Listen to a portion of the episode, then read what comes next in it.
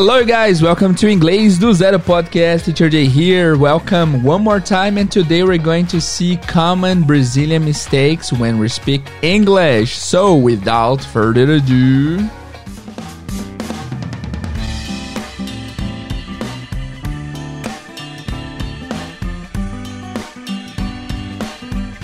Hey guys, tem alguns canais do YouTube que eu gosto muito de assistir, eu sou muito consumidor de inglês. Cara, todo mundo tem canal em inglês. Eu acho que eu já vi todos os canais de inglês do mundo. Tô, tô, brincando, mas eu já vi muito, eu consumo demais, eu adoro. E uma das minhas produtoras favoritas é a Radar. Ela é uma professora que mora em New York. Ela é muito especialista em accent, em pronúncia. O inglês dela é perfeito e ela é de Israel, na verdade. Ela não é americana, mas ela é especializada em pronúncia americana. Ela é realmente muito boa, muito acima da média, é uma ótima profissional.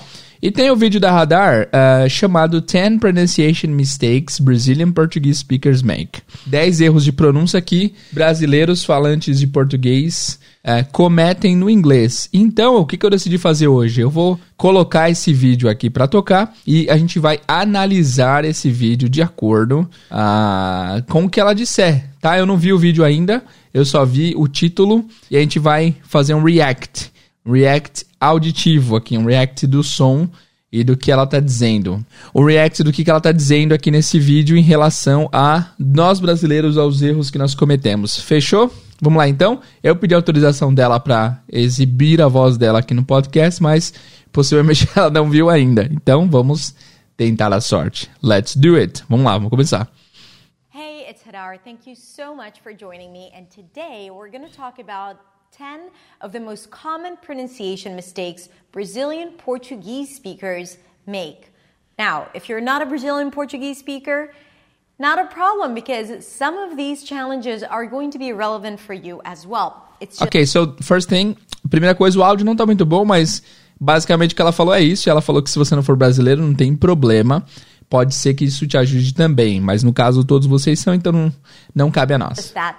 All 10 challenges are very common for Brazilian Portuguese speakers. This is a good mm, time to see, remind you that having an accent is okay. And making pronunciation mistakes is also okay as long as you're clear. Nossa, vamos tentar trabalhar de, de intérprete aqui, guys. Eu nunca, eu nunca consigo fazer esse lance de interpretação, mas eu vou tentar interpretar o que ela tá falando aqui. Vamos ver se dá certo. Inspirado no meu grande ídolo Renato Geraldes do Noite. Vamos lá. Vamos do começo. Hey, it's Hadar. Olá, é Hadar aqui. Muito obrigado por participar aqui. Hoje nós vamos falar de 10 problemas de pronúncia que falantes de português brasileiro fazem. Agora, se você não for brasileiro, não tem problema, porque algum desses desafios vão ser relevantes para você também. São 10 desafios, 10 coisas que falantes de brasileiro, de português, cometem. My God, that's crazy. É muito difícil. Vamos continuar. É uma boa hora para te lembrar de que ter sotaque não tem problema. E cometer problemas de pronúncia não tem problema, desde que você seja claro. O que nós vamos discutir hoje é que alguns problemas de pronúncia podem gerar falta de clareza. As a speaker, of course you want to be clear because you need to get what you want e como falante, você tem que ser claro porque você quer conseguir o que você quer da pessoa. Ou seja, você quer que a mensagem seja transmitida de forma uh, correta. E você precisa entregar sua mensagem.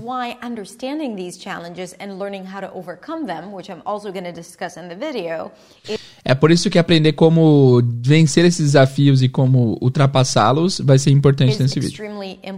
Now, since there are many dialects in Brazilian Portuguese, if you're a Brazilian speaker, maybe not everything is going to be relevant ela falou: ah, já que há muitos dialetos no, é, no português brasileiro, pode ser que nem todos esses desafios sejam para você. Que dialetos que ela está se referindo? I don't know. Acho que ela está se referindo mais a sotaques locais e sotaques diferentes, né? Or maybe you just don't tend to make that mistake. Take whatever you need, and by the way, don't forget to download the workbook that I've prepared for you because it outlines all those challenges. Ok, ela tá falando para baixar um livro que ela preparou, é, de fato falando sobre esses erros. Eu recomendo, guys, que vocês vão no YouTube depois e assistam esse vídeo, dá um view para ela, porque se você está ouvindo aqui, é importante que ela tenha essa noção de que vocês é, tiveram acesso ao conteúdo dela. Então vão lá no inglês, aliás, então vão lá no canal dela que é Accents Way. É só colocar English with Hadar. Hadar é H-A-D-A-R. Tipo radar de velocidade, mas com H, tá? Vamos lá pro primeiro erro already. The Vamos first lá. one is not distinguishing between similar vowel sounds. In Brazilian Portuguese, there are less vowels, vowel sounds than in American English. So então tá, o primeiro erro é diferenciar, é não conseguir diferenciar alguns sons de vogais, porque tem esses sons de vogais no inglês americano e no português brasileiro não tem. Tá? Isso eu sempre discuto também com alguns alunos, principalmente aqueles sons, por exemplo, de palavras como praia, beach e cachorra, ou um palavrão, bitch, beach, bitch. Possivelmente ela vai falar alguma coisa desse tipo, que é a vogal longa, o i, e a vogal curta, o e. Vamos ver. While in American English there are 16 vowels, in Brazilian Portuguese there are 13 pure vowels. Ela falou que no, no, inglês americano tem 16 sons de vogais. Ela falou que no português brasileiro tem 13. 13 vogais puras. Five of them are nasal sounds that don't exist in American English really. Therefore, e cinco sons de vogais são nasais que não tem no inglês americano. What happens is that different sounds in American English, vowel sounds merge into some vowel sounds in Brazilian Portuguese. The result, different vowel sounds sound the same. So like we have the tense e and the relaxed i in American English, sheep, ship. Sheep, ship. Exatamente o que eu estava comentando. É o I curto, é o que tem mais som de E, que é E, ship, que é navio. E o I longo, que tem mais som de I, que é sheep. In Brazilian Portuguese, you only have one E, and there, therefore, these two sounds are going to sound the same. Sheep, sheep. Same thing with pool and Paul. So Brazilian Portuguese speakers are less likely to make that distinction, and they may just pronounce both of them the same pull and pull, food and foot. And also you have the difference between the as and red and the é, essa parte aqui eu não achei muito muito fidedigno não. Ela falou que a gente pode confundir também, por exemplo, full com fall, que é tipo tolo com cheio, full e fall. Mas a gente tem um som parecido com u e um som parecido com o. E ela fez também aqui um sonzinho. That distinction and Deixa eu voltar um pouquinho. These two sounds are going to sound the same sheep, sheep. Same thing with pool and Paul. So Brazilian Portuguese speakers are less likely to make that distinction. Pool e Paul. A gente consegue ver a diferença, né? Pool de piscina e Paul. And they may just pronounce both of them the same. Pool and pool. Pool and pool. A gente não usa esse L que ela tá fazendo. Ela meio que ela meio que tentou emular aí o, o jeito que brasileiro fala, mas a gente não fala com esse L no final. Pool, que nem ela fez. Pool. Isso parece mais coisa de indiano falando. A gente falaria pool e paul. A gente consegue diferenciar essa vogal sim. Food and foot. Food and foot. Ah, tá. Entendi o que ela quis dizer. Não vou dar spoiler, daqui a pouco ela vai and falar. And also you have the difference between the as in red and the as in cat. Ok, isso é verdade. as in cat, a, doesn't exist in Brazil. Esse, ela tá falando do som do a na palavra cat, que não é o som que tem no Brasil, não é o som que tem no português. A gente tem o e, que é parecido, mas esse som do cat é uma mistura do A e do E. Não é exatamente um E, não é exatamente um A, é entre os dois. Olha como ela pronuncia. And foot. And also you have the difference between the as in red and the as in cat. Ó, R do red e A de cat. Since the as in cat, cat, a doesn't exist in Brazilian Portuguese, a lot of speakers just merge it into the e sound. Tá, isso é um erro também. Ela fala que é, por que não tem esse som do A, do cat, cat, no português, a gente às vezes vai ouvir o som do E do red, red, que é nosso E, né, de E. Realmente isso existe, guys. Isso é uma coisa muito louca. É, o, o, o, basicamente o que ela está querendo explicar aqui é o seguinte. Nós, em nosso idioma, quando nós não temos algum tipo de som, a gente tende a completar esse som com o som mais próximo possível da nossa realidade. Isso é uma coisa que, uh, que, que é automática do ser humano. A gente tenta preencher coisas que a gente não entende da melhor forma para que a gente consiga entender. Então, por exemplo, é, uma vez eu vi uma palestra do CJ Fromovich no TED Talk. Ele é um cara brasileiro, poliglota, fala vários idiomas. E ele falou um negócio interessante. Por exemplo, comparação a inglês americano e espanhol.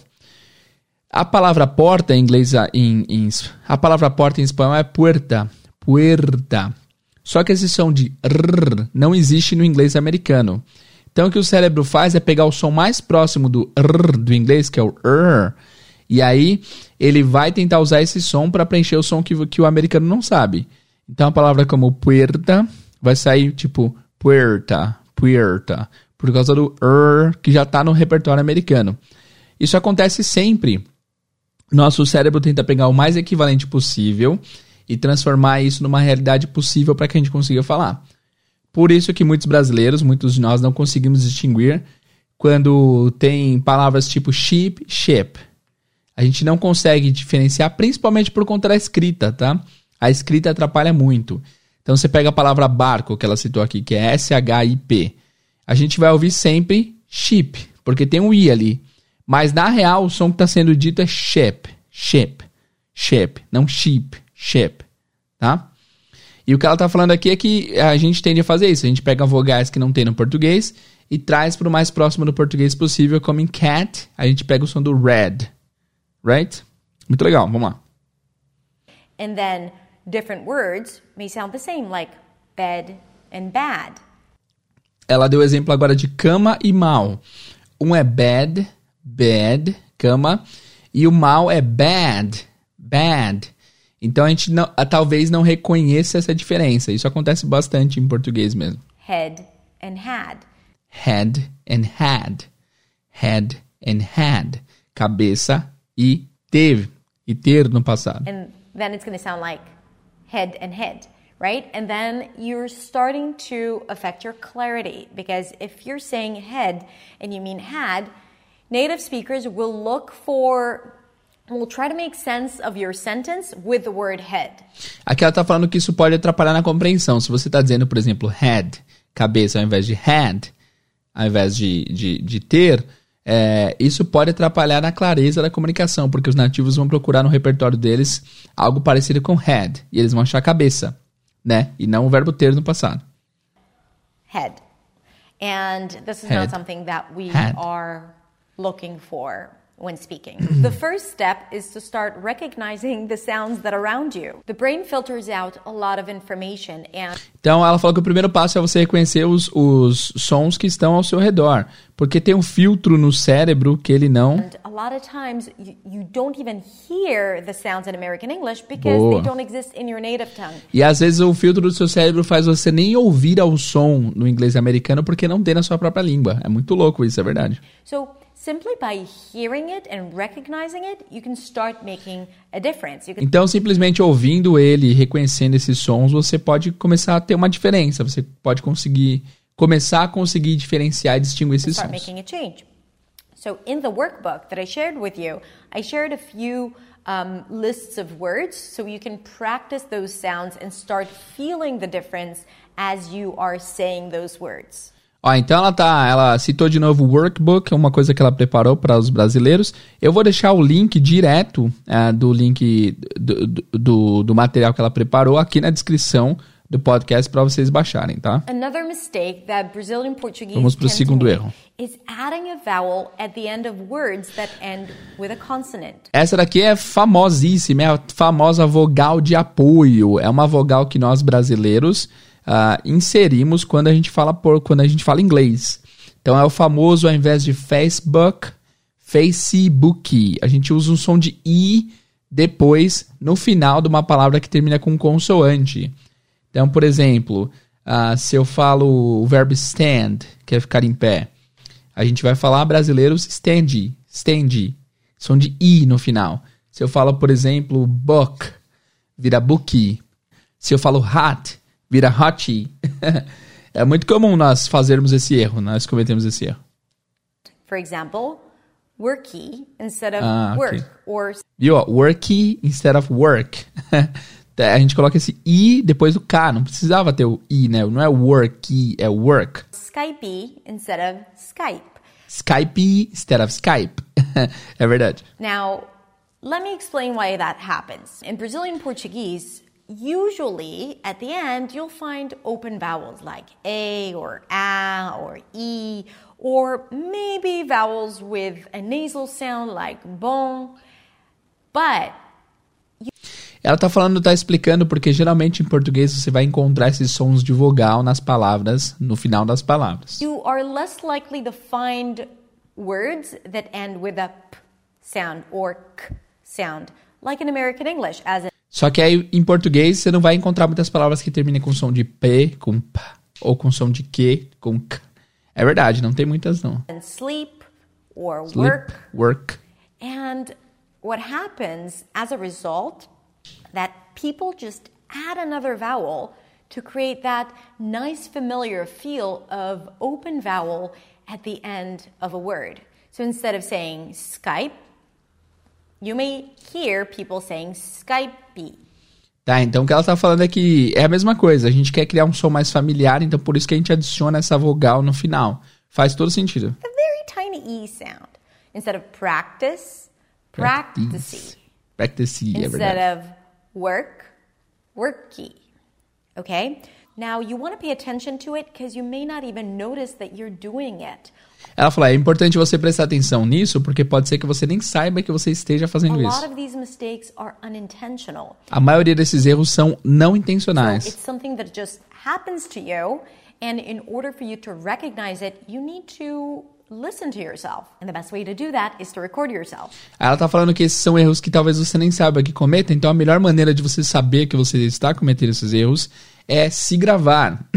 É gravar a sua voz, é falar coisas pra você tentar ouvir em terceira pessoa e ver se você consegue notar uma diferençazinha. on the list in the workbook, or you can practice any word that ends with a closed consonant, like rap, or sleep, or hate. Okay, so think of words that end with a consonant and make sure that you're not adding a vowel to make it sound or to make it feel closer to Brazilian Portuguese, to how words are pronounced in Brazilian Portuguese. Eu me pergunto se os portugueses também cometem esse erro. Because when you add vowels, you actually add another syllable.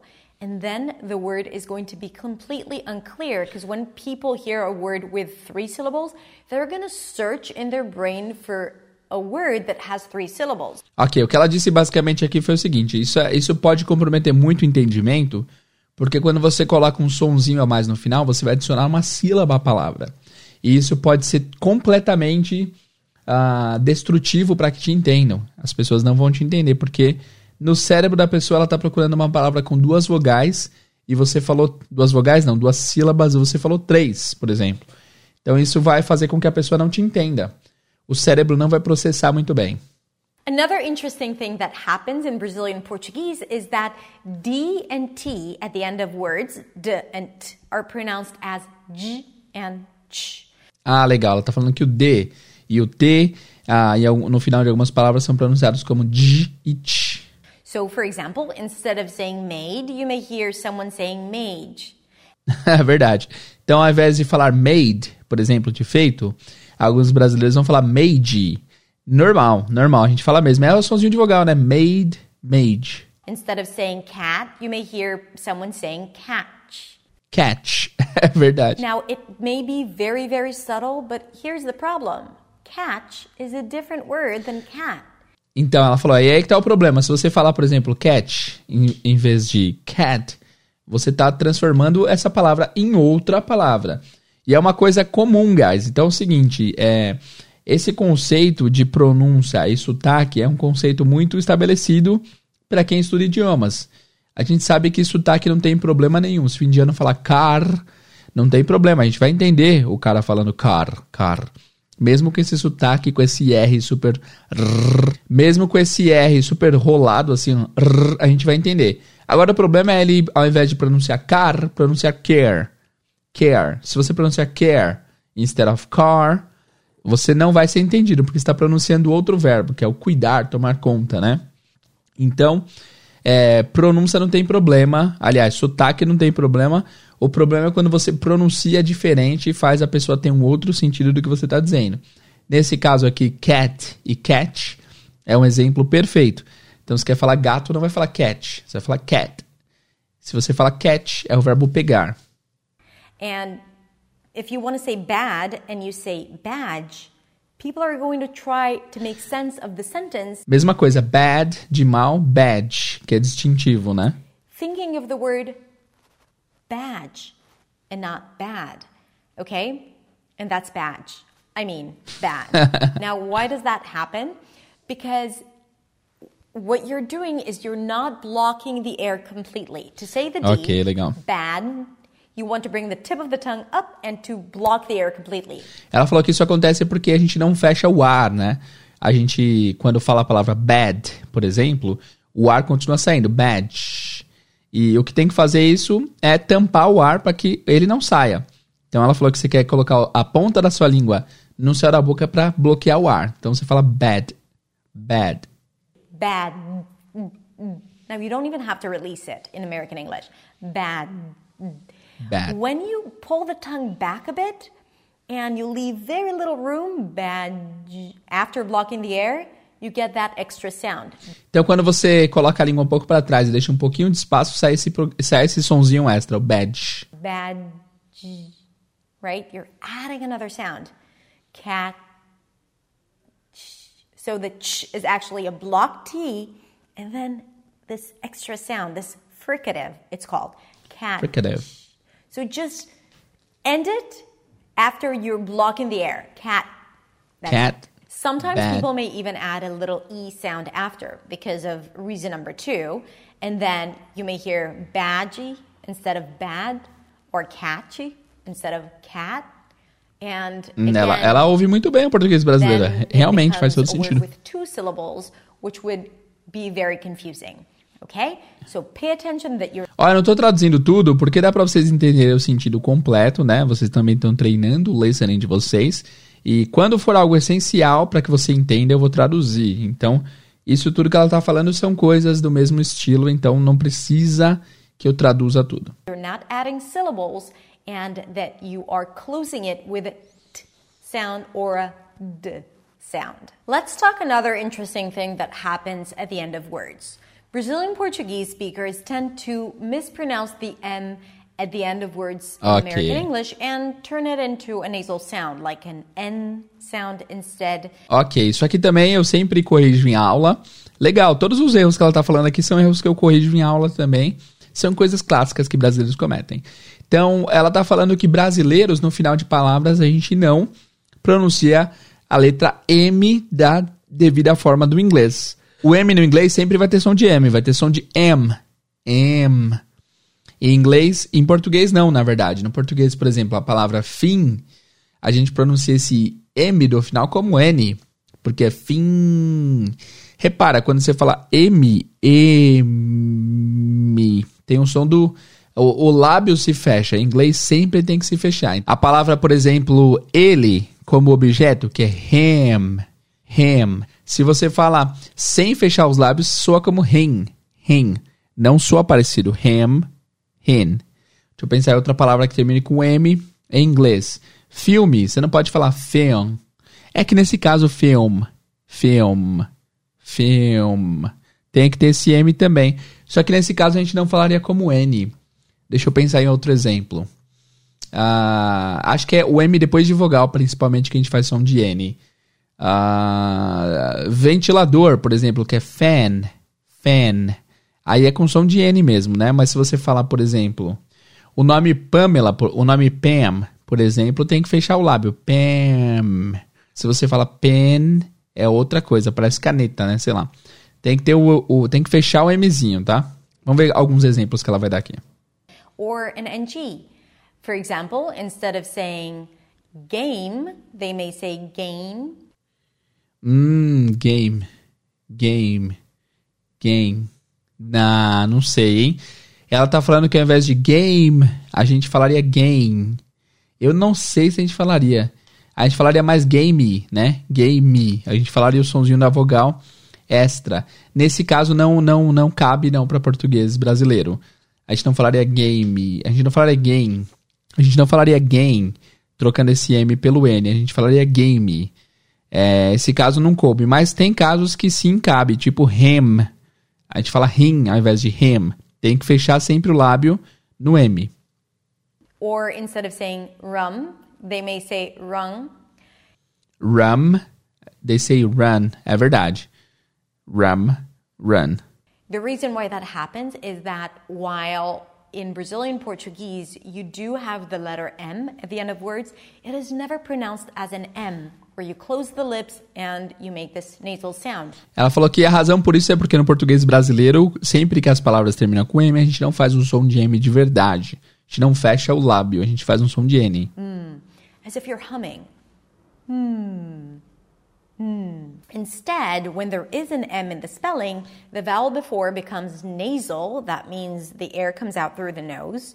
And the M is not really an M, it's. Ela falou que a razão por isso é porque no final das palavras a gente troca esse M por um som nasal e soa mais parecido com um N. Or NG. So this word is going to be pronounced as bang. Bang. So the S sound turns into A and the M turns into mm. In American English, when a word ends with an M and it's in the spelling, thank God, then you close your lips and you release air. Ela falou que então no inglês, quando a palavra termina com M e tá escrito, isso é legal estar escrito, né? A gente sempre vai pronunciar o M como M mesmo, tá? Até no alfabeto é uma, um erro comum. Alguns alunos falam N, M, sei lá, N. Tem que fechar o lábio. M. M. Through the nose. Mm. The lips have to touch each other. Game. Home. Rum. Okay, so practice it. You can even hum, hold out the sound to make sure that you're actually pronouncing the M sound. That's how you'll start getting used to pronouncing it properly. ok, eu concordo com esse tópico dela aqui, do M e do N, só que eu não acho que ela usou bons exemplos, tá? Não é crítica, não. Ela está fazendo um trabalho incrível. Mas, por exemplo, na palavra é, lar, a gente não fala home com som de N, a gente fala home. A gente fala vogal extra, que é o primeiro caso que ela citou. Na palavra game, também a gente não fala game. A gente fala game. Só que isso acontece, por exemplo, o maior exemplo que eu vou te dar aqui é a palavra him. H-I-M, him, que é o objeto. A gente fala him, às vezes, ao invés de him, né? Best way to practice it and to change that is to drill many words that end with an M at the end in American English. But don't just say the words separately, always use them in context. Always use them in a sentence. Aqui, ó, always use them. Them também é o eles para objeto. A gente fala geralmente them ao invés de them. Them. Tem que fechar them. Tem que fechar o lábio. Tem que fechar o lábio na hora de falar o M. So a simple Google search will give you many words that end with an M, or you can use the words in the workbook that I've prepared for you. The next challenge is the TH, because there is no TH in Brazilian Portuguese. So okay, speakers of that language may pronounce words with TH with the closest possible sound usually a T or a D. O próximo erro é clássico. A gente está na metade do vídeo ainda, tem bastante coisa e já estamos aí com, com uns quase 30 minutos de episódio, tá? O quinto erro que ela está apontando aqui são é, é, o famoso TH, que não temos no português. A gente não tem um nem um em português. Então, geralmente, a gente transforma isso para um T ou para um D. Por exemplo, na palavra they, they. Eles, que a gente fala day, né? A maioria a gente fala day, tipo dia. A T, if it's a This, a gente fala this. Voiceless TH, like think, or a D. Ah, então tem dois tipos de TH, ela está citando aqui. O primeiro é o voiceless, que não tem, uh, não tem voz, não tem esse zzz, né? A gente já falou sobre isso na pronúncia do ED no passado aqui no podcast. Então, por exemplo, think, think é o TH não vozeado, não tem voz, e o they é o TH que tem voz, é o vozeado, tem um z. If it's a voice TH, like they, so it'll sound like think or day. Exatamente, ela pronunciou perfeitamente igual a nós. Think e day. What we want to make sure is that the tongue is out and you allow the air to pass between the tongue and teeth. Think and they, no matter how awkward it feels. É, isso aqui é o seguinte, não tem esse som no português e muitas pessoas se acham ridículas tentando falar they, think, thank you, porque tem que pôr a língua de fato para fora. Isso é uma coisa que acho que o brasileiro se sente exposto quando tenta pôr a língua para fora, mas tentem, guys. É de boa. É um som que assim é fácil fazer, só que exige esforço, exige prática e muitos alunos ficam tímidos de tentar fazer esse som mas uma vez que você pega, fica naturalíssimo para você fazer, tá? Because then it's going to sound like a different word. Thanks instead of thanks. The next mistake is that an L that appears at the end of a word is pronounced as a W. Ok, esse é um erro clássico também, que é o do Dark L. Dark L. Isso aqui já foi falado no, no podcast algumas vezes. É quando a gente. Quando a palavra termina com L eu tô explicando ao invés dela, né, mancada. Eu tô analisando o vídeo dela, mas eu vou dar um. Só vou dar um parecer para vocês entenderem o que ela explicar depois. Porque certamente o que ela explicar não vai fugir do que eu vou explicar, porque são erros comuns que brasileiros cometem. Então, por exemplo, uh, em português, o L no final da posição, no final da palavra, vai soar como um U pra gente. Então, por exemplo, a gente não fala sal. Quer dizer, a gente não fala sal, a gente fala sal, sal. Final, esse L tem som de U. Uh, moral, legal. Esse L sempre vai ter som de U. Em inglês, o L sempre tem som de L mesmo, tá? Eu tô falando esse mesmo de carioca sem querer. Cara, eu comecei a falar zoando, mas agora eu não consigo me livrar. Eu tô falando mais e mesmo toda hora. Desculpa aí, cariocas. Não é uma ofensa, foi sem querer. Eu comecei a falar, fazer sem querer e agora eu não consigo me livrar. Então, ó, tem som de L mesmo, tá? Então, o L em inglês sempre vai ser L. Então, por exemplo, falem a palavra aula, aula, aula. Repara como que tá é, a sua língua quando você faz esse L. Aula. Você reparou que a ponta da língua tá no céu da boca, né? Se você tirar esse som de A, você vai falar a palavra coruja em inglês, que é O-W-L, vai ser aula al, al, certo? E é bem assim mesmo. Vamos pegar uma palavra, por exemplo, uh, a palavra will, W-I-L-L, que é o futuro do inglês. Muitos brasileiros a gente fala will, will, will. Não pode ter som de U, tem que, ser o, tem que ter o som de L. Will, will, will. A palavra Google, por exemplo, toda palavra que termina em LE em inglês vai ter o som do L, tá? Então a gente fala Google, eles falam Google. Google. Lá, lá, lá. Tem som de L no final, né? Google. People. People. A gente já fez um episódio aqui sobre Dark L? Eu acho que já, hein? Deixa eu ver aqui. Deixa eu conferir nos meus arquivos confidenciais aqui se já teve um capítulo de Dark L. Eu não tenho certeza não. Dark L. Não, não, não fizemos. Ó, eu, eu mencionei o episódio, mas a gente não fez. Então, o é, que, que eu tava falando? Peraí, deixa eu pensar. Ah, então, sempre o L vai ter som de L. E-mail, em inglês vai ser e-mail. Eu reparo que em português de Portugal eles têm esse L até em palavras normais. Eles falam final, por exemplo. Por exemplo, eles não falam final, eles falam final final. Esse L existe no, no português de Portugal. Quem é de Portugal aí, se eu estiver falando besteira, me corrijam, por favor. Mas é isso, o L em inglês é sempre L mesmo. E uma dica extra aqui que é a seguinte: às vezes, por, pela palavra terminar com L, se a próxima começar em vogal, você vai ouvir um som de lá, lé, li, lolu.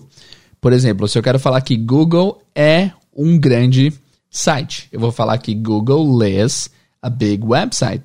Googleless. Porque você está fazendo a posição do L, Google, e não dá tempo de voltar para fazer o S.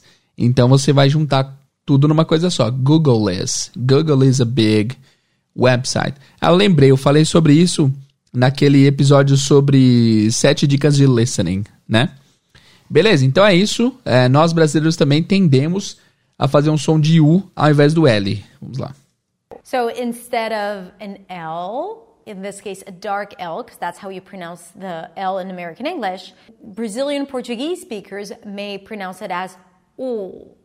It's not a real W, it's a blend between a W and an U sound. So instead of Ela tá dizendo que a gente faz o som de W, mas a gente faz o som de U, né? pow, you will hear pow. É, instead of pel, pel, pau, pau. Instead of people, you may hear people. People. É, a gente faz isso mesmo. People, people. And instead of ball, you may hear bowl. Now, it's really close. Like you may, it may sound almost the same to you because the dark L does sound like a W a bit, but it's not the same because for the dark L, you do create tension in the back and you don't round the lips so much. While for the oo sound, for that W sound, you do. People, see my lips are not really rounded. Ela tá falando basicamente que o Dark L, a gente cria uma tensão na garganta e a gente não deixa o lábio arredondado, tá? Igual no U. A gente faz o... O lábio não fica fechado, não fica arredondado. people and people.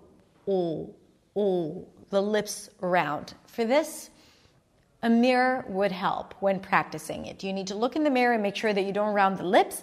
And for Brazilian Portuguese Ela falou que pra isso um espelho ajuda. Ah, Se você olhar no espelho e ver que seu lábio tá ficando arredondado, você sabe que você tá fazendo errado. Guys, basicamente eu diria que é só você fazer o som do L de salalada. Sala ou salada. Sempre faça esse som de L. Porque não tem como arredondar o lábio quando está fazendo o som do L, né? Então, ah, Google, Google, people, sempre tentem fazer essa, essa pontinha do L. speakers, I always recommend to lift the tip of the tongue to touch the upper palate at the end of a word, no matter what. Now, a lot of people, including Ela falou que para brasileiros ela sempre recomenda que a gente pegue a ponta da língua e ponha no céu da boca, L, em várias palavras para que se acostumem com esse som, já que não tem no, no português, né? Esse L no final de frase. myself may tell you that you don't have to bring the tip of the tongue to pronounce the dark L. For example, in the word people, I just pulled the tongue back and created some tension here. But clear is better than accurate. And for Brazilian Portuguese speakers, not to bring Ah, ela tá falando que você não precisa necessariamente colocar a língua no céu da boca para pronunciar as palavras com dark L, depois que você está acostumado, mas para brasileiros ela sempre recomenda que o faça, que ponha a ponta da língua no céu da boca para que você acostume com esse som que não é tão comum no português. bring the tip of the tongue up will result in pronouncing a W sound. Tem uma palavra que ela tá pronunciando várias vezes aqui que é tongue, tongue, que é língua, tá? A palavra língua. or an oo sound, which is the tendency. So, to avoid that tendency, make sure that you still bring the tip of the tongue up to touch the upper palate for the L. First of all, because a lot of native speakers do do that anyway, and it's clear. Second, because that will tell you for certain that you are not pronouncing an oo sound but an L. Okay? So when there is an L at the end, you gotta make sure that your lips are not rounded, you're not doing this, and that the tongue doesn't touch that little bump behind the teeth. Peraí que ela falou um negócio aqui que eu não entendi como coerente com, coerente com o resto do discurso. Ela falou para ter se certificar de que o- os lábios não estão arredondados. not rounded, you're not doing this, Okay. and that the tongue doesn't touch that little bump behind the teeth. E que o- a língua não toque aquele pequeno espaço atrás do, do dente. L- É, ah, entendi. Não é, é. é Porque eu pensei, ué, mas faz mais ou menos isso a língua. Mas não é atrás do dente, é tipo no céu da boca, né? L, L. Não lá na ponta atrás do dente. Ok, faz sentido. Another very important thing that you need to keep in mind if you're a Brazilian Portuguese speaker is that you may replace the primary stress of the word because of the stress patterns of Brazilian Portuguese. Ah, clássico, clássico erro também. Cara, ela, ela fez muito bem esse trabalho dela. Ela tá pegando os erros classiquíssimos de brasileiros falando inglês. Então, o que ela tá falando aqui é do stress. O que, que é stress, teacher? É quando você tá bravo? Tá cansado? Tá querendo desistir da vida? Não, stress é, é a sílaba tônica. É quando você dá uma força para uma sílaba. Então, por exemplo, dois exemplos clássicos eu tenho certeza que é, se ela convive com brasileira, ela vai falar desses dois exemplos. É a palavra polícia e hotel. Só que esses exemplos são estranhos, porque em português a gente fala polícia, a sílaba tônica é o li, em inglês também é police. Mas geralmente, brasileiro falando inglês, eles vão falar police. Eles, nós, né? Police, em vez de police. E hotel também, a mesma sílaba tônica do português. Em português a gente fala hotel, em inglês é a mesma coisa, hotel. E o que acontece é que muitos brasileiros falam hotel em vez de hotel. E é, é, cara, eu já ouvi de vários americanos que às vezes o problema não é nem a pronúncia errada, é a sílaba entonada no lugar errado. Então, por exemplo, imagina que um brasileiro. Não, imagina que um gringo tá aprendendo português e ao invés de falar ovo, ele fala ovo. Você vai entender? Ah, por favor, ovo.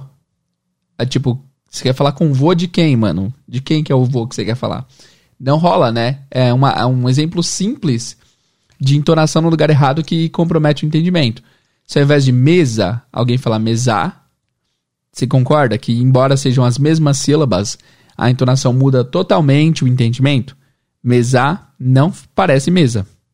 E isso acontece muito quando a gente fala inglês, a gente entona no lugar errado. In Brazilian Portuguese, whenever you have a long word, usually the primary stress falls on one of the last three syllables in a word, usually the one before last. Ela falou que em português brasileiro, quando as palavras são longas, geralmente o estresse, a, a, a ênfase vem nas últimas sílabas. É, possivelmente na última sílaba. And in American English, that's not always the case. Em inglês americano não é sempre o caso. So sometimes, especially when we talk about long words, you may apply the stress patterns of Brazilian Portuguese onto English. So instead of saying something like frustrating, ah, legal. Então, ao invés de dizer alguma coisa como frustrating, frustrante, a gente vai falar frustrating. You may say frustrating instead of saying comfortable em vez de dizer confortável, comfortable, a gente vai falar comfortable. é clássica essa palavra também. You may say comfortable because it follows the stress patterns of Brazilian Portuguese. É verdade, isso eu não tinha notado, mas em português brasileiro, quando a palavra é grande, a gente geralmente enfatiza de fato as últimas uh, sílabas, né? Deixa eu pensar em alguma palavra grande aqui. Uh, grande, mas não exagerada, tipo paralelepípedo é demais, mas vamos pensar numa palavra uh, democraticamente, democraticamente, craticamente, democraticamente, é no meio, né? Deixa eu pensar em outra. Acidentalmente, acidentalmente, comumente, comumente, uh, recorrentemente, esse ente, que é, é, é isso aí, tá certo. Lá no final da palavra a gente dá o stress. Em inglês, às vezes é no começo but it doesn't follow the stress patterns of American English. And stress is important for clarity, really important. So you always want to make sure that you are not changing the primary stress of the word, especially in long words. E aí, é, interrompendo o radar, com licença, como que faz para você saber qual é a entonação certa então na palavra? Não tem jeito, tem que saber, não tem segredo. Você tem que ouvir a palavra e, e aprender. Só que essa é uma coisa que geralmente quando você aprende a palavra a gente não presta atenção. Eu sugiro que vocês prestem. Então, se aprender a palavra ceiling, eu sempre, sempre dou essa palavra de exemplo, ceiling, teto. Aprenda que na, na palavra ceiling, o stress é na primeira sílaba, no C, ceiling, tá? Porque da próxima vez que você precisar falar, você consegue uh, usar esse mesmo stress. Só que acontece, às vezes as palavras em meio de frases mudam um pouco a entonação. Mas isso é assunto para outro dia. The way to do that is first become aware.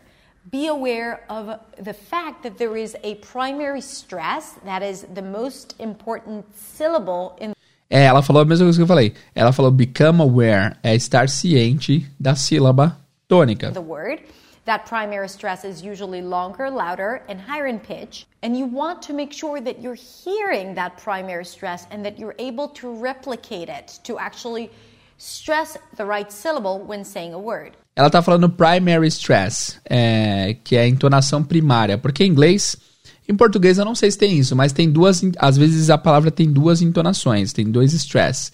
O primeiro é o mais alto no tom E o segundo é um pouco mais alto do que os outros, mas mais baixo do que o primeiro. Se é que isso fez sentido, tá? How would you know if you're pronouncing the right stress or not? Well, you have dictionaries for that. If you open any kind of dictionary. Como saber se você está fazendo a entonação certa ou não? Você tem dicionários para isso. No dicionário, guys, ela vai falar isso certamente, mas é, quando você vai no dicionário, tem um, um apóstrofo. Um apóstrofo não, uma aspa. Não chega a ser aspas. Como que é aspas que é só uma? É um tracinho assim. Eu não sei o nome daquilo em português. Se você coloca aquilo na sílaba, por exemplo, table. Quando você vai lá no dicionário, tem esse, esse pequeno. É, é aspas, eu não sei o nome daquilo. Essa pequena. Esse pequeno apóstrofo, é apóstrofo, né? Isso. Esse pequeno apóstrofo na sílaba tônica. No, em todo dicionário tem. Então, tipo, na palavra table vai estar antes do T, T, T. Na palavra uh, camera vai estar no can, cam. Na palavra. Deixa eu pensar. Deixa eu pensar numa palavra que não comece com stress em inglês. Na palavra generic, vai estar no ne, generic. Beleza? Or a simple Google search will show you the primary stress by showing it in bold, mm. or you'll see an apostrophe to the left of the syllable, and that indicates that that's the primary stress. É isso que ela falou. Você vai ver um apóstrofo ou você vai ver a palavra em negrito, que é a sílaba a ser estressada, a ser enfatizada. And that's the syllable that needs to be longer louder, and higher in pitch. The American R. Now, it's really interesting with Brazilian Portuguese because there are a few types of R's in Brazilian Portuguese, and in some dialects, you may even hear a sound just like the American er sound. But for some speakers, they only have a r sound and a h sound. Ok, então ela está falando aqui dos sons, do R uh, que nós sempre erramos quando a gente fala inglês. Então, basicamente, o som do R em inglês é sempre er, er, er. Então, você para falar restaurante, você não vai falar nunca restaurant. Para falar vermelho, você nunca vai falar head. Você tem que falar red, restaurant. Red, restaurant, não head. Head é cabeça. E restaurant não existe, tá? E sempre que você vira o H no inglês, você tem que pronunciar o H. R de rato. Então não é, uh, por exemplo, você não fala. Deixa eu pensar numa palavra que o pessoal confunde geralmente.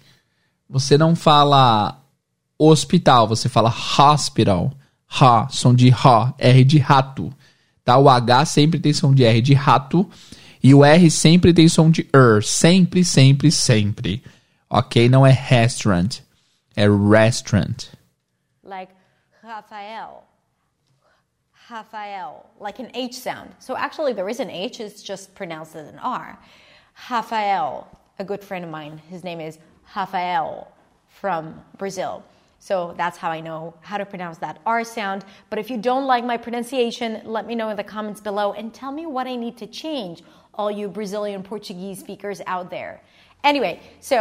Bom, ela falou que ela aprendeu a pronunciar esse R por causa do amigo dela, Rafael, do Brasil. É isso mesmo? Ha, ha. In American English, It's not a ha sound or a r sound. These two R's exist in Brazilian Portuguese. In American English, to make the R sound, you want to pull the tongue in to let it sit there in the middle of the mouth. Make sure that there is contact between the sides of the tongue and the sides of the teeth, and you round the lips just. Ela tá falando coisas técnicas, que ela falou que para fazer o R você tem que deixar a língua repousada, encostando é, nos dois lados do dente, para fazer o R. R, as in red. Red. around. So it's around. not red and it's not head. Okay? Head. I need to work on my Portuguese R. Ela falou que precisa melhorar o R dela. Não, mas tá bom, né? Tá, tá aparecendo. But anyway, you get the point, and there is a lot more to know about the R sound. This is why I'm going to share my video about the R in the description below. The next ela falou que tem um monte de coisa ainda para falar sobre o R, que ela deixou um link descrito lá para você saber um pouco mais sobre o R, a pronúncia do R. Agora, a próxima coisa que ela vai falar, apareceu aqui na tela já, é sobre o schwa. O que, que é esse schwa sound? Ela acabou de falar uma palavra chamada around. A palavra chamada é boa. Ao redor, que é around. Acontece que essa palavra around começa com A. Só que esse A, a gente sempre vai fazer o som do A, nós como brasileiros. Around mas o som da palavra é around, uh, uh, uh. Esse som mais relaxado é o que eles chamam de schwa sound. Ele é um som que substitui várias vogais em inglês. Então, por exemplo, eles não falam around, eles falam around. Eles não falam acima, não falam above, eles falam, eles falam above, above. Então, esse som relaxado não tem no português, esse uh, uh, em meio de frases e tal, em meio de palavras, tá? Isso é muito recorrente em inglês. Por exemplo, a palavra banana em português é ba-na-na. Tem dois sons de A. A, E, A. Em inglês isso vai ter dois sons de schwa sound. Banana, banana, banana, right? Vamos ver o que ela vai usar de exemplo aqui no schwa. Next challenge is the schwa. Actually, the lack of schwa in Brazilian Portuguese. So in American English, there is the schwa sound, and I just released a long podcast episode about the schwa sound. So I'm going to post a link to it in the description below so you can learn all about the schwa because it's really, really important. Important. Muito bem, ela está falando que na, é, no português não tem o schwa, então isso pode gerar é, alguns erros na hora de brasileiros pronunciarem o, o schwa em inglês, que é a exceção de a. É, uma vez eu fiz um vídeo sobre o Gavin. Vocês sabem quem é o Gavin do Small Advantages? É um canal maravilhoso. E eu fiz um. Uh, eu fiz um vídeo analisando o português dele, porque ele tinha vários vídeos analisando o inglês dos outros. Aí eu fui lá e analisei o português dele. E eu reparei que o, o Gavin fala muito bem português, mas tem algumas palavras que ele usa o schwa ao invés da vogal. Ele faz o erro oposto. A gente não usa o schwa e ele, em alguns casos, usa o schwa, né? Então, deixa eu ver se eu acho o ponto certinho aqui do vídeo, onde ele usa o schwa per, é, ao invés de usar a vogal normal, como nós falaríamos. Então, é um erro tipo inverso, né? Deixa eu só ver aqui se eu acho rapidinho.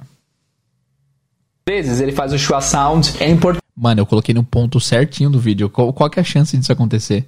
Muito bem, ó, vamos voltar um pouquinho para vocês terem contexto. A palavra que ele falou é que ele faz bastante. Repetindo a palavra da palavra. Ah, uma coisa que eu notei aqui nessa, né, nessa palavra que ele falou é que ele faz bastante o schwa sound. Às vezes ele faz o schwa sound em português. A gente não faz tanto assim. Por exemplo, o schwa sound às vezes vem em vogais. Uh, um exemplo simples é a palavra acima, que é above, above. Geralmente nós brasileiros falamos above, above, mas na verdade a primeira letra é um som mais relaxado, é um a above. Ah, é, e, esse que eu comentei no vídeo é justamente o que estamos falando aqui, né? Que nós brasileiros às vezes não fazemos o schwa. E ele fez um schwa onde não deveria. Above. Palavra banana, banana, banana. Aliás, os mesmos exemplos que eu usei aqui, above e banana. Dois schwa sounds, na primeira sílaba e na última. Então, isso acontece recorrentemente em inglês. E se a gente analisar aqui, nós brasileiros falaríamos palavra, palavra. Eu noto que ele faz um pouquinho de schwa sounds no, no pá. Ele fala Palavra, palavra. Palavra. Palavra, palavra. Mas é normal, porque em inglês ele sempre relaxa um pouco as vogais e aí acontece que às vezes ele transfere isso pro português, mas nada que não dê pra entender, né? Entendeu? Então é isso que eu tava falando. É, a gente fala, por exemplo, palavra, e muito gringo vai relaxar essa vogal e falar palavra, palavra, palavra.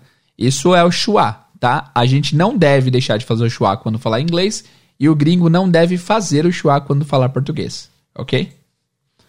But to make a long story short, I'll tell you that the schwa sound is a reduction of a vowel, and it sounds something like this. Uh. Now, the representation of the schwa can be any one of the five vowel letters, A, O, U, I, E, or any combination of the five. Since the schwa, which is a reduced vowel that occurs only in unstressed syllables, Ela está falando que o schwa pode substituir qualquer uma das vogais, a, e, o, u, e eles acontecem em, em, em, sílabas da palavra que não são a sílaba tônica. Por exemplo, na palavra above, o ba é a sílaba tônica. Então, o a, como não é estressada, não é, não, não tem ênfase, eles relaxam um pouco, a vogal fica tipo a, above, above. Not exist in Brazilian Portuguese. Then speakers of that language may not pronounce the schwa because they don't detect it as a real sound. It's so small, uh, like in the word about or about against, against or melody. Melody. And they will replace it with a vowel. Now, how do they decide what vowel to use? Well, they look at the spelling. If there is an O, they may pronounce the schwa sound, this uh sound, as an O, like in the word computer. Ah, então ela tá falando que o que a gente faz é substituir é, esse schwa pela vogal que tá escrita. Então, por exemplo, na palavra computador, a gente fala computer, quando na verdade esse com é, uma, é um schwa sound, o can, computer, computer, computer. So you may pronounce it as computer. Or the I will be pronounced as E, like holiday instead of holiday. Ah, aqui, ó, eu, ah, ela falou da palavra holiday, que a gente pronuncia como holiday quando esse esse essa esse y tá sendo schwa, né? Holiday, holiday. Right? Or the U may be pronounced as U, like focus instead of focus. As you can Focus. see, there are a lot legal. of places where Brazilian Portuguese speakers may add vowels that don't really exist because of the spelling and because they're not familiar with the schwa sound. É o que eu falo, guys. A escrita atrapalha. Então a gente vê escrita a letrinha lá, a gente fala a letrinha que tá escrita. A gente não para pra ouvir exatamente o que tá sendo dito, né? É muito doido isso. So, one of the first things that you need to do is start recognizing that there is such a sound. Because to make that sound, it is really easy. You just relax your jaw and you release sound. Uh, É, ela falou que pra fazer o show é bem fácil. É só você relaxar a mandíbula e soltar o som. Ah, ah. and you want to make sure it's not eh and it's not uh, uh. The last thing that I'm going to talk about A today última is coisa, not vamos really about pronunciation, but more about intonation. Intonation is the melody of the language. Aqui ela vai falar de entonação. A entonação ah, de quando nós falamos inglês, tá? A entonação do brasileiro, do português, enquanto fala inglês. Now, let's agree that the melody of Brazilian Portuguese is very different from the melody of American English. In Brazilian Portuguese, the pitch shifts from high to low quite often. É o que ela falou aqui que é a melodia do português muda do alto pro baixo, do alto pro baixo com muita frequência, né? Sobe tom, desce tom, sobe tom, desce tom. Enquanto em inglês é mais flat. Ela não falou isso ainda, mas ela vai falar, tenho certeza que em inglês é mais reto, não tem tanta alteração de pitch. Assim. Foi ríspido comigo quando eu trouxe a Dedé da cozinha para a sala. Foi ríspido comigo quando eu trouxe a Dedé da cozinha para a sala. Tem vários picos, né? Depois expulsou o Tainho e os outros.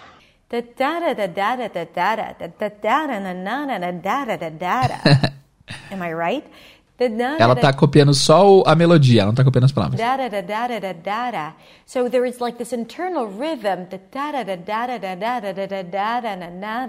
wherever stress is on a higher note, and it usually hits the same note. Da da da da da da da da da da da. And Ela falou que geralmente vai pro mesmo pitch, né? Da da da da da da da da. then what you may be doing is that you may be applying this melody unto English. Now, other than the fact that it's beautiful, because I love the melody of Brazilian Portuguese, Então ela tá falando que isso é bonito e tal. Mas isso é uma coisa muito louca, porque eu noto, por exemplo, eu não falo nenhuma palavra de espanhol, mas quando o brasileiro fala espanhol com a melodia do português, eu consigo diferenciar. Eu, eu- o cara tá falando português com as palavras em espanhol. Tipo, dá pra reconhecer.